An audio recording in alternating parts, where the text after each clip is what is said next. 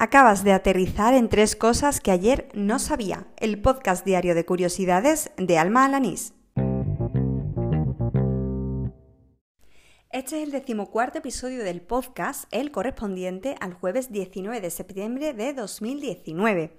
Hoy me ha costado un poco más de la cuenta hacer la selección, no solo porque yo sea una indecisa, sino porque es que ha vuelto el Cast, sí, el podcast de Chus Naharro, de la que os hablé el pasado lunes. Es un podcast de gadgets indies que esta semana pues venía muy cargadito y claro, como eran varios y a mí me costaba decidir, pues he pensado que en vez de resumir aquí en este podcast lo que dice Chus, pues mejor te dejo en las notas del programa el enlace a su podcast, con el que volvía de las vacaciones. Y así yo, pues te cuento otras tres cositas que he aprendido hoy. ¿Ready? Pues al lío. Buceando por Twitter he dado con una iniciativa que lleva casi dos décadas desarrollándose en la India para reducir el problema de la contaminación por plásticos y es utilizarlos para la construcción de carreteras.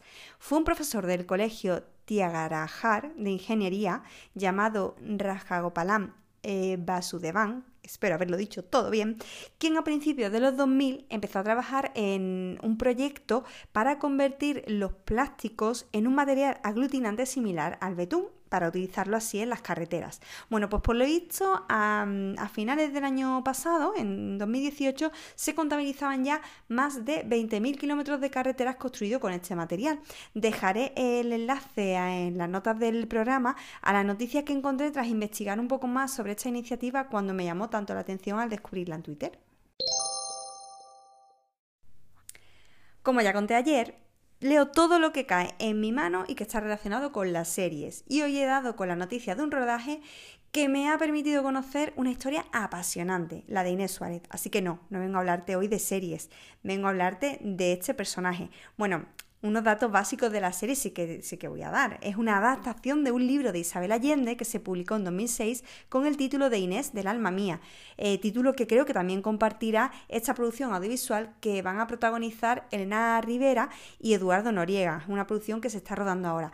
Pero como decía, yo me voy a centrar en el personaje de Inés, ¿Por qué? Porque mm, siempre se habla de esos mm, conquistadores españoles, aguerridos hombres que fueron a un continente ignoto y fueron anexionando territorios a la corona española. Pero claro, se ve que no fueron solo hombres y para muestra pues la de Inés Suárez, que nacida en Plasencia integró la expedición que lideraba Pedro de Valdivia. Eh, ella participó en la fundación de la ciudad de Santiago allá por el año 1541 y de hecho se convirtió en la primera mujer española en establecerse en Chile.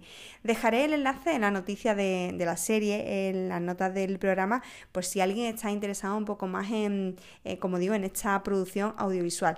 Pero yo por lo pronto me anoto el libro de Isabel Allende en mi lista de lecturas pendientes porque sin duda la historia de Inés Suárez me ha parecido alucinante.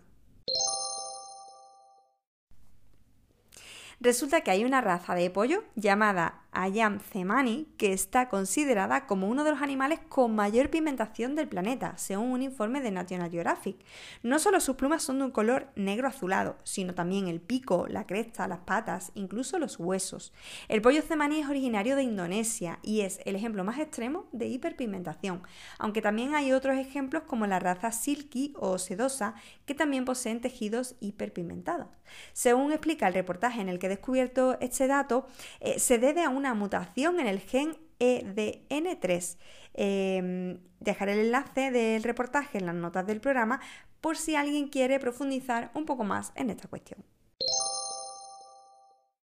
Y así termina el decimocuarto episodio de Tres Cosas que ayer no sabía, el del jueves 19 de septiembre de 2019. Recuerda que puedes seguirme en Anchor.fm, en Spotify, en iVoox y en tu podcatcher habitual, siempre que añadas el enlace RSS. A mí me encuentras en Twitter por arroba almajefi. Estaré encantada de recibir nuevos conocimientos, ideas y sugerencias. Te espero mañana a última hora de la tarde. ¡Hala! ¡Con Dios!